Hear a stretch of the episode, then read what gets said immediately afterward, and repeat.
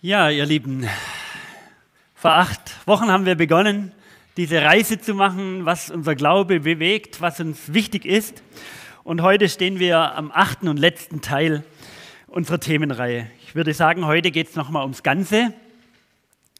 Dieser ganze Weg, den wir die vergangenen Woche eben gegangen sind, der äh, führt jetzt so wirklich auf eine Zuspitzung, auf den Gipfel nochmal zu, auf den Höhepunkt. Und darum möchte ich gar nicht lange reden, steigen wir ein. Wer immer mal in einem Fußballstadion war, ich meine diese großen ovalen Gebäude, äh, die eine grüne Wiese haben und 60.000 Menschen äh, auf den Rängen sitzen, grölen, schreien, weinen, jubeln. Also die Älteren von uns, die wissen noch, von was ich rede. ähm, genau. Da, wenn man da sieht, wie die Kameras dann in den äh, Tausenden von Menschen da immer so rumschwenken, dann fällt manchmal auf, dass es da so eine Person im, im, äh, im, als äh, Besucher des Fußballspiels mit in den Rängen sitzt, ein, der so ein Schild hochhält. Und ich weiß nicht, ob euch schon mal so ein Schild aufgefallen ist, wo jemand oder so ein T-Shirt anhat und da steht dann John 3 Doppelpunkt 16 drauf.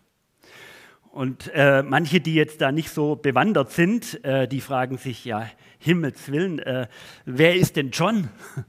Und was? Es gibt da drei davon und die werden durch 16 geteilt oder keine Ahnung was. Ich weiß nicht. Also die bibelfesten Freunde unter uns haben natürlich eine Ahnung und wissen, was äh, John 3 Doppelpunkt 16 heißt. Äh, und um diesen Bibelvers geht es mir heute. Johannes 3, Vers 16. Und äh, letzten Sonntag habe ich ihn ja schon mal äh, anvisiert zum Ende der Predigt hin. Da heißt es, denn also hat Gott die Welt geliebt, dass er seinen eingeborenen Sohn gab, auf dass alle, die an ihn glauben, nicht verloren werden, sondern das ewige Leben haben. Stellt euch mal vor, ihr müsstet auf eine kleine Insel gehen und ihr dürft nur eine kleine seine Tasche äh, als Reisegepäck mitnehmen. Und äh, also Bücher sind nicht erlaubt. Äh, höchstens eine Buchseite oder eine Schnipsel. Und jetzt weißt du, oh, die Bibel darf ich nicht mitnehmen. Also du darfst nur einen, einen einzigen Bibelvers aus der ganzen Bibel mitnehmen. Welchen, welches Bibelwort würdest du denn mitnehmen? Welches Bibelwort ist dir so ans Herz gegangen? Oder welches Bibelwort steht für dich für die Summe, für, die, für das Ganze einfach. Wo er sagt, genau den nehme ich mit, weil den brauche ich, mit dem will ich leben und mit dem will ich sterben. Und das ist Johannes 3, Vers 16. Mit diesem Bibelwort kannst du leben und kannst du sterben. Und darum geht es mir heute.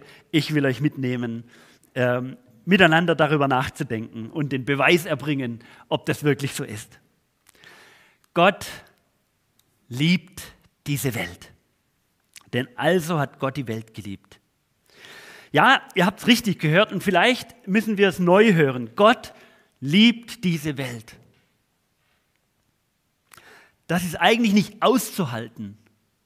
Das übersteigt alles, was wir denken können. Wie kann Gott diese Welt lieben? Wie geht das? Ist er denn ganz, ist er denn verrückt geworden? Wie kann der so eine Welt lieben? Ist das nicht komisch? Dass Gott die Welt liebt? Also jedes Mal, wenn ich die Nachrichten schaue oder durchs Internet hoch und runter scrolle, frage ich mich, ist denn Gott noch zu retten? Wie kann er diese Welt lieben? In, ist diese Welt mit ihren Bewohnern liebenswürdig? Und wenn ich auf mein eigenes Leben schaue, dann frage ich mich auch ehrlich gesagt manchmal, hey, bin ich denn überhaupt liebenswürdig? Also ich meine, ich denke natürlich an die Menschen, die mich wirklich kennen, die alles von mir kennen und alle Seiten. Fühlst du dich liebenswürdig? Wie kann Gott solche Kreaturen lieben, die sich aufführen, als wären sie kleine Halbgötter, die manchmal angebetet werden möchten, manchmal, die sich ganz schlimme Dinge antun, die andere Menschen quälen, die in den Büros gemobbt werden, andere piesacken, kaputt machen. Im Weisheitsbuch, also im Alten Testament, Kapitel 11, Vers 24, finden wir wirklich einen spannenden Satz, den möchte ich uns kurz vorlesen. Gott, du liebst alles, was ist und verabscheust nichts von dem, was du gemacht hast. Und Jesus geht in Johannes 3, Vers 16 nochmal ein paar Dimensionen, ein paar Level weiter. Jesus spricht nämlich nicht nur von der Liebe des Schöpfers zu seiner Schöpfung, sondern von der entschlossenen Liebe, die retten möchte. Eine Liebe, die grenzenlos ist und die sich auf Menschen und auf alles einschließt, was irgendwie hier auf dieser Erde rumkriecht und atmet und wächst und da ist. Jesus selber hat ja diese Liebe zu den Menschen unglaublich vorgelebt. Also wir bekommen ja ein Bild von Gott, wenn wir auf Jesus schauen. Und äh, diese, diese Liebe hat er ja ganz besonders auch als Feindesliebe vorgelebt. Also diese grenzenlose Liebe.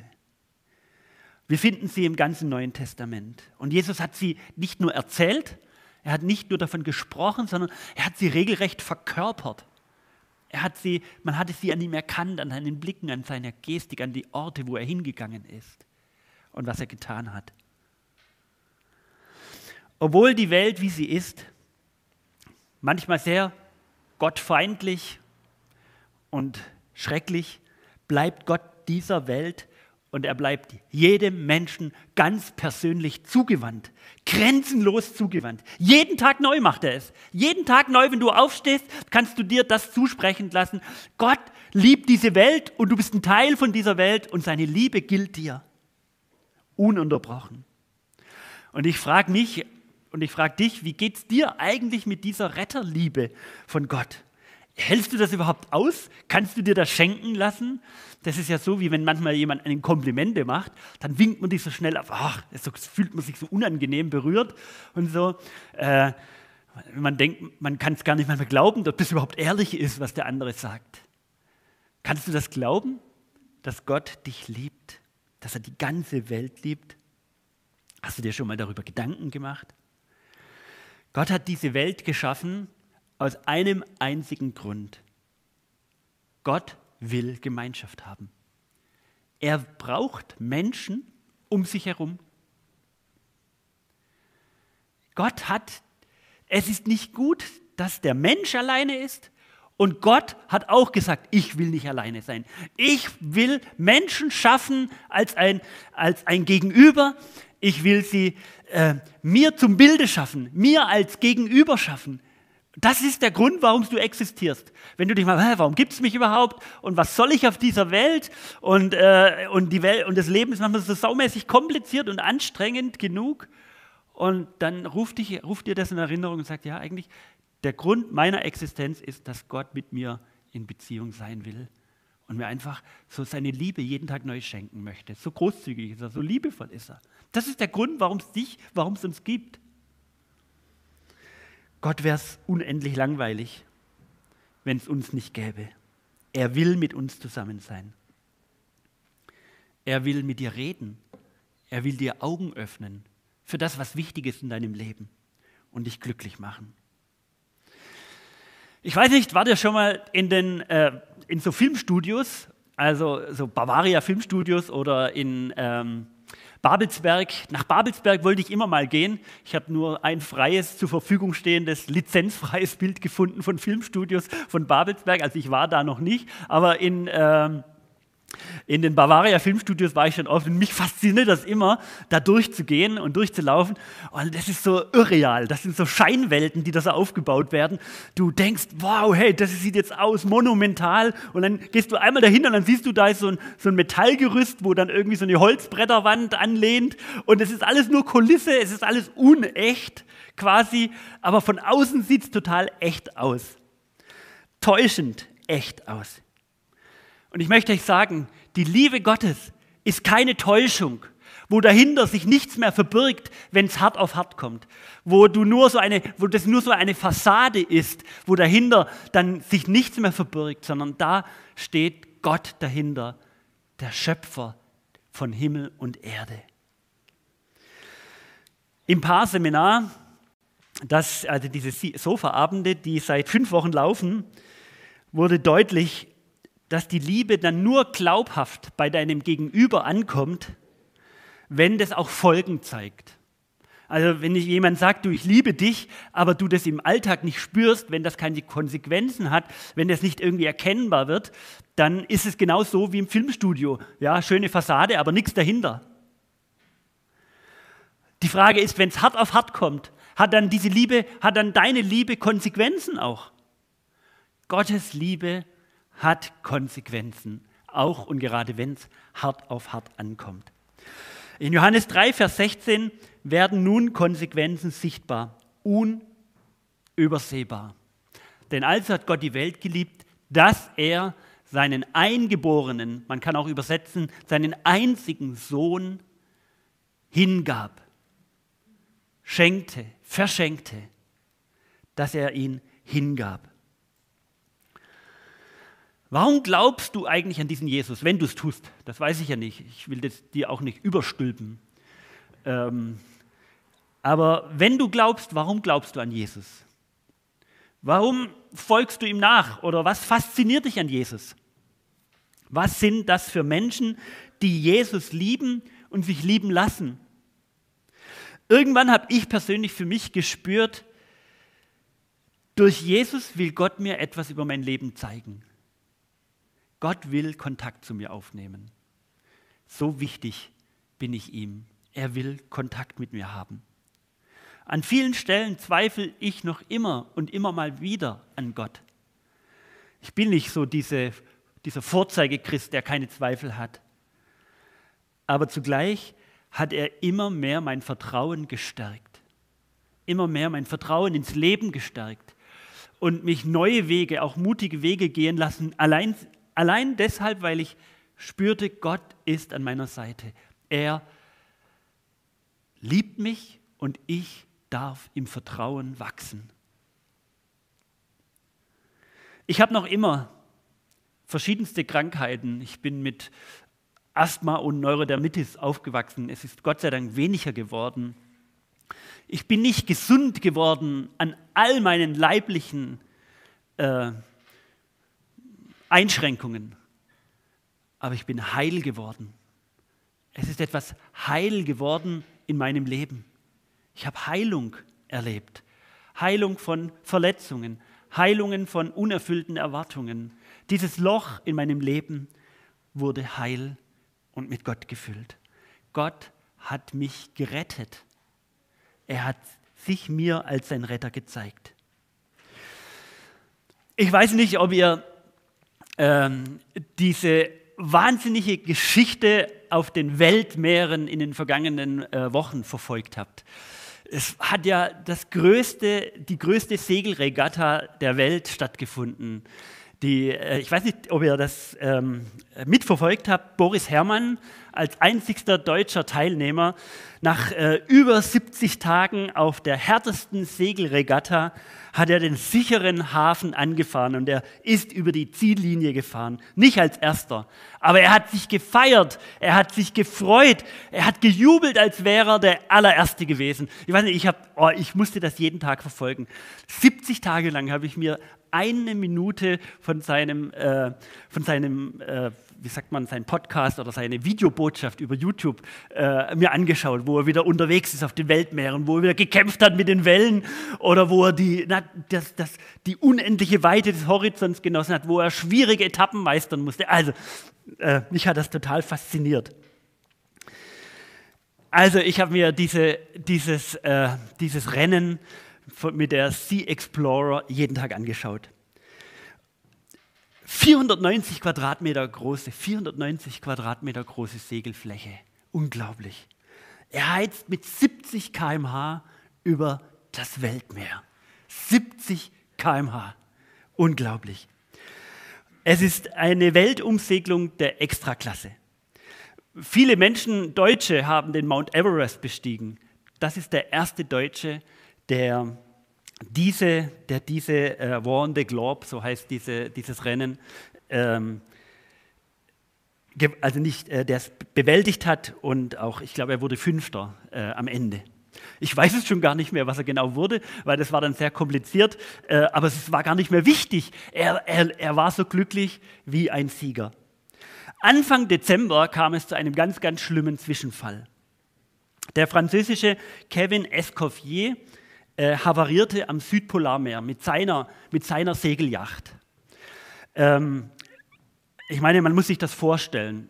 Mitten in der Nacht, fünf Meter hohe Wellen, also ja, keine Ahnung, hier so hohe Wellen, so ein Seegang.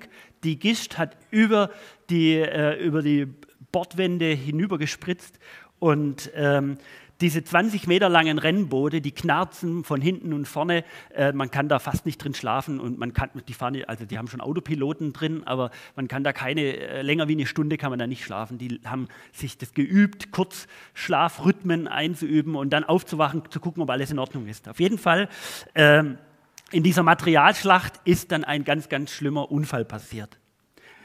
Ähm, das aus irgendwelchen Grund hat sich das Bug vorne um 90 Grad nach oben gebogen und innerhalb von vier Sekunden ist das ganze Schiff äh, abgesunken. Hat es in zwei Teile zerrissen.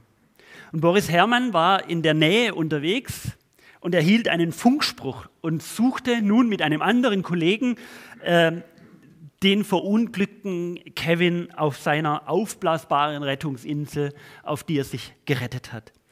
Mitten in der Nacht 600 Meter Abstand immer äh, hat er den ganzen Ozean abgegrast, hoch und runter, hoch und runter, bis sie ihn finden konnten. Eine Passage äh, hat immer eine Stunde Zeit in Anspruch genommen. Da mussten sie wieder drehen und wieder zurück und 600 Meter Dunkelheit, hohe Wellen, da verschwinden äh, kleine Männchen dagegen. Es war eine ganz spektakuläre Rettungsaktion, äh, die die Segelwelt erlebt hat. Google findet, ich habe heute Morgen es nochmal kontrolliert, 768.000 Einträge zu dieser, zu dieser Rettungsaktion. Ähm, ja. und, und im Grunde ging es für Boris Herrmann, der mithalf, um die Frage, kriege ich eine Zeitgutschrift, die mir dann durch diese Zeitverzögerung gut geschrieben wird um vielleicht dann doch ins Ziel anzukommen. Das war nicht seine erste Frage, aber das war eigentlich was auf dem Spiel stand für ihn selber, der versucht hat, ihn zu retten. Er war auf seiner sicheren Yacht. Natürlich, er hat seinen Kurs abfallen müssen, er ist hoch und runter gefahren, aber für ihn, für diese Rettungsaktion selber, kostete es eigentlich nichts, außer vielleicht sein Rennen und die Frage nach dieser Zeitgutschrift. Wenn du nach Jesus Christus, den Retter der Welt, googelst, dann findest du sechs Millionen 660.000 Einträge. Und dieser Jesus Christus, der die größte Rettungsaktion seines Lebens gemacht hat, dem kostete es sein eigenes Leben. Nicht die Frage einer Zeitgutschrift, sondern es kostete ihm sein eigenes Leben. Das, was am Kreuz geschehen ist, diese spektakuläre Rettungsaktion, hat die Welt verändert. Jesus berührt als Gottes Sohn den Tod. Gott kommt an den Ort, wo alle Todesverlassenheit unumstößlich erkennbar wird. Er geht in den Tod hinein. Er zeigt damit, auch ich bin da, im Tod. Es gibt keinen Ort, an dem ich nicht auch hingehen könnte für dich, auch wenn es mir mein Leben kostet. Ich gehe in den Tod hinein.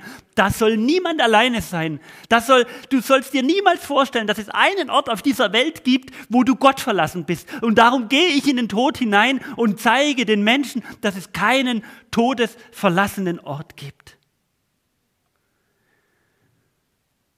Ich überlasse dir mein Rettungsschiff. Du kannst da aufsteigen und ich ertrinke im Ozean. Das war seine Rettungstat.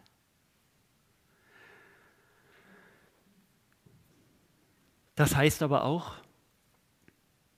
Gott sucht deinen Glauben. Gott sucht deinen Glauben. Er sucht dich. In Johannes 3, Vers 16 heißt es, auf dass alle, die an ihn glauben, nicht verloren werden, sondern das ewige Leben haben. Damit alle, die an ihn glauben, nicht verloren werden, sondern das ewige Leben haben.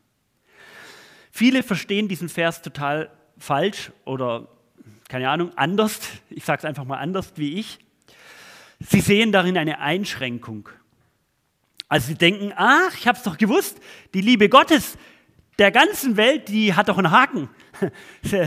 Man muss an ihn glauben und dann kriege ich die Liebe Gottes. Also da gibt es so ein Kleingedrucktes, da gibt so es so ein kleines Sternchen so äh, in den Fußnoten, muss man schon genau nachlesen und dann ähm, äh, merkst du, um was es wirklich geht.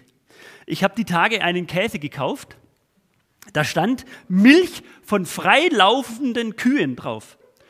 Und ich habe mir das gedacht, ja cool, echt, äh, echt mal ein Käse von Kühen, die frei laufen dürfen, super, also einpacken. Und dann gibt es da ein kleines Sternchen bei freilaufende Kühe. Und wenn du dann da hinschaust, dann siehst du, dass diese Werbelüge ganz schnell offenbar wird. Also ist ja eigentlich keine Lüge, weil man kann es sogar nachlesen, äh, aber allerdings halt im Kleingedruckten. Und da steht drum, dass diese Kühe einfach halt äh, nicht angebunden sind, sondern im Stall sich frei bewegen können. Das ist freilaufend. Ihr Lieben, wir werden skeptisch. Wir werden skeptisch, wenn es irgendwo ein kleines gedrucktes gibt. Wenn es dann auf einmal dann doch eingeschränkt wird. Wenn dann, dann das groß ist, sondern so an Bedingungen geknüpft ist. Ihr Lieben, für Jesus ist das keine Einschränkung, sondern es ist eine Entschränkung. Er macht die Schranken auf, statt dass er die Schranken zumacht. Und das will ich euch erklären. Was meine ich damit? Für Jesus werden die Zäune nicht hochgezogen, so nach dem Motto, äh, nur wenn du an mich glaubst, dann wirst du geliebt, sondern er reißt die Zäune ein. Er wollte sagen, meine Liebe gilt nicht nur denen, die Abraham als Stammvater haben, dem Volk Israel. Ich liebe die ganze Welt. Schränkt meine Liebe nicht ein, die innerhalb des Zaunes sich befinden. Es gibt so manchmal so denken, ja, nur die, die da im Zaun sind, liebt Gott. Nein, Jesus sagt, die Zäune müssen weg. Ich liebe die ganze Welt. Ich bin für die ganze Welt gestorben. Und jetzt will ich, dass, dich, dass mich deine Liebe erreicht. Und wie erreicht dich deine Liebe? Wie erreicht uns die Liebe Gottes? Mir erzählt ein Mann am Telefon, wie er sich um die Liebe seiner Frau bemüht. Immer und wieder unternimmt er einen Anlauf. Und er versucht es wirklich, also zumindest am Telefon, ich, hat sich das so angehört. Ähm, und er sagte, meine Liebe, sie prallt immer wieder an der Wand ab. Seine Liebe bewirkt nicht das, was sie bewirken möchte. Ihr Lieben, auch das gehört zur, zur Wahrheit. Auch das gibt es, dass Liebe abprallt. Und die Liebe wirkt nur dort, wo sie uns auch erreichen darf, wo sie dich erreichen darf. Liebe, die ins Leere läuft, ist immer noch Liebe. Liebe, die nicht angenommen wird, ist immer noch Liebe. Er macht sich, Gott macht sich nicht abhängig davon, ob manche diese äh, Liebe annehmen und viele vielleicht nicht. Er zieht sich nicht wie ein beleidigtes, ein trotziges Kind zurück und sagt, also gut, dann lasse ich es halt mit meiner Liebe. Aber Liebe, die nicht angenommen wird, die nicht ankommt, die nicht ins Herzen trifft, kann nicht das bewirken, was sie will. Sie kann nicht retten. Sie kann dich nicht lieben. Sie kann nicht dazu führen, wozu sie da ist. Sie kann dir keine Ruhe im Leben schenken. Sie kann keine Rettung bewirken. Sie kann keinen Frieden in dir erzeugen, wenn du das abprallen lässt, wie so ein Perlmuteffekt äh, an einem frisch eingeriebenen Auto, wo der Regen einfach so abhält und runterläuft. Nein, wenn du diese Liebe nicht aufsaugst, wenn du sie nicht aufsaugen kannst, wenn du es nicht lässt und zulässt, dann kann sie auch in dir nichts bewirken und dann kann sie dich auch nicht retten aus deiner Einsamkeit, aus deinem verkehrten Weg, aus deinem, wo du dein Leben immer wieder gegen die Wand fährst. Aber deswegen bleibt die Liebe bestehen, aber sie ringt danach, dass sie ankommt. Ihr Lieben, das ist der Höhepunkt von Glaube. Belief, entdecke den Glauben, nimmt das mit lasst euch lieben. Und öffnet euch auch für diese Liebe. Dass das keine Einbahnstraße ist, sondern dass da etwas hin und her fließt. Mitten im Alltag, mitten im Sterben, mitten in der Not. Es gibt keinen Ort auf dieser Welt, wo Gott uns ferne ist. Wo Gott dir ferne sein möchte. Kannst du dein Herz öffnen?